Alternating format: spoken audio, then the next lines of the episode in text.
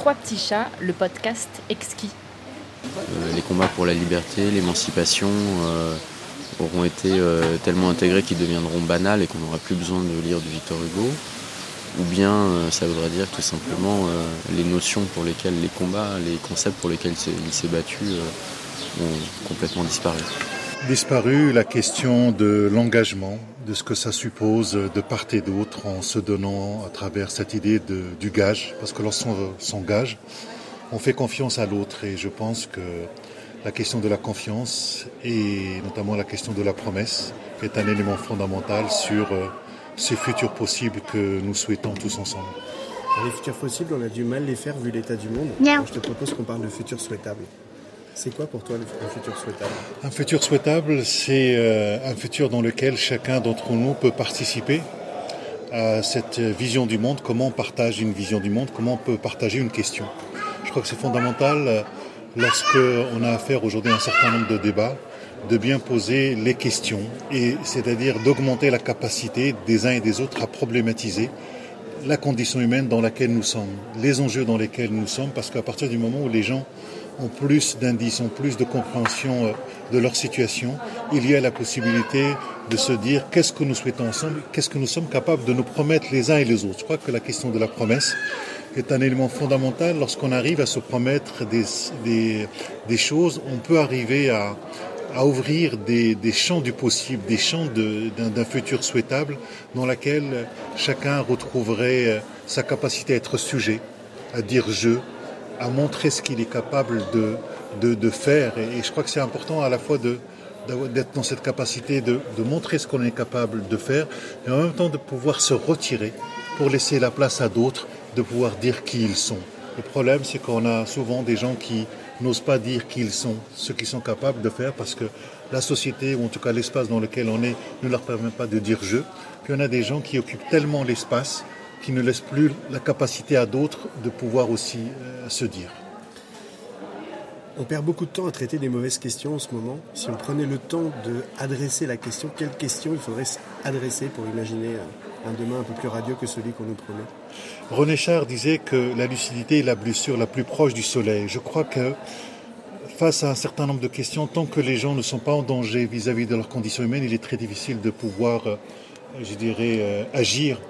Et la question, c'est comment euh, faire que les gens soient touchés par des questions. C'est-à-dire qu'il ne suffit pas simplement d'être touché intellectuellement, il faut être touché émotionnellement, il faut être touché euh, au niveau des tripes et c'est pour ça que nos questions, la manière dont nous les posons, peut-être que nous les posons simplement uniquement à travers le prisme de la raison et que l'esprit humain ne s'arrête pas simplement à la raison, c'est aussi l'imagination, l'imaginaire, l'intuition. Et que si on est capable, je dirais, de faire appel à toutes ces facultés de l'esprit humain, on est capable peut-être à un moment de, de faire sentir qu'il y a des questions qui sont fondamentales, la question du climat, la question, je dirais même, de la survie de l'espèce, la question aussi des autres, la question de, de la place de la diversité. C'est-à-dire qu'on est dans un contexte de mondialisation où on a parfois une espèce de, d'un phénomène euh, d'uniformisation du monde. Et on a l'impression que les autres cultures, qui, elles, n'ont pas participé pendant très longtemps à cette idée de l'universel, parce qu'elles en ont été empêchées, moi je crois que ces cultures ont des choses à nous dire les traditions ont des choses à nous dire. C'est-à-dire qu'on a souvent, je dirais, deux visions un peu, à mon avis, caricaturelles. Des gens qui pensent que, euh, comme il n'y a plus de futur, il faut revenir au passé, et donc il faut maintenir les traditions telles qu'elles sont. À mon avis, c'est le grand danger des sociétés qui se ferment. Et on a des gens qui se disent, ben, finalement, pour se construire, il faut faire une tabula rasa du, du passé, des traditions.